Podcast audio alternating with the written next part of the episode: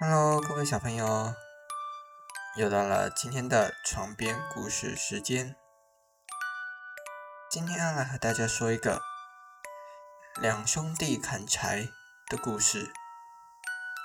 农夫对两个儿子说：“我各给你们一把柴刀，明天你们上山砍柴，看谁可以砍得多。”两个儿子愉快地答应了。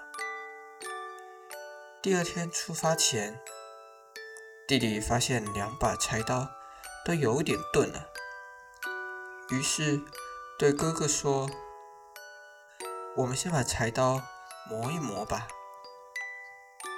哥哥心想：“磨刀要花很长的时间，弟弟磨刀的时候，我努力的砍柴。”这样，我一定会砍得比他多。因此，他对弟弟说：“你慢慢磨刀吧，我先上山砍柴了。”说完，哥哥拿着柴刀就走了。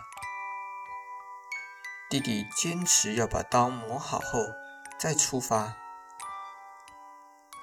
磨过的刀子很锋利。弟弟一两刀就把树砍断了，而哥哥的刀却越来越钝，砍半天也砍不断一根。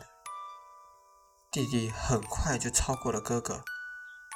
晚上回到家时，弟弟砍了一大捆的柴，哥哥却连弟弟的一半都不到。小朋友，这个故事告诉我们。